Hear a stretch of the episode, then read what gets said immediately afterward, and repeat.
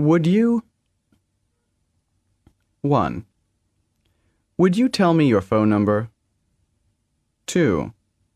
Would you show me that camera? 3. Would you give me a lift to my house? 4. Would you give me a ring tomorrow? 5. Would you take me to the hospital? Dialogue 1.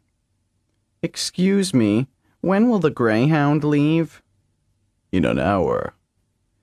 Would you please let me know when we arrive at my stop? Don't worry, your stop is the last one. Dialogue 2. Excuse me, I've lost my way. Would you tell me where the Olympic National Park is? The Olympic National Park is located on the Fifth Avenue, just on the opposite side of the International Hotel. How long will it take me to get there? Only about ten minutes.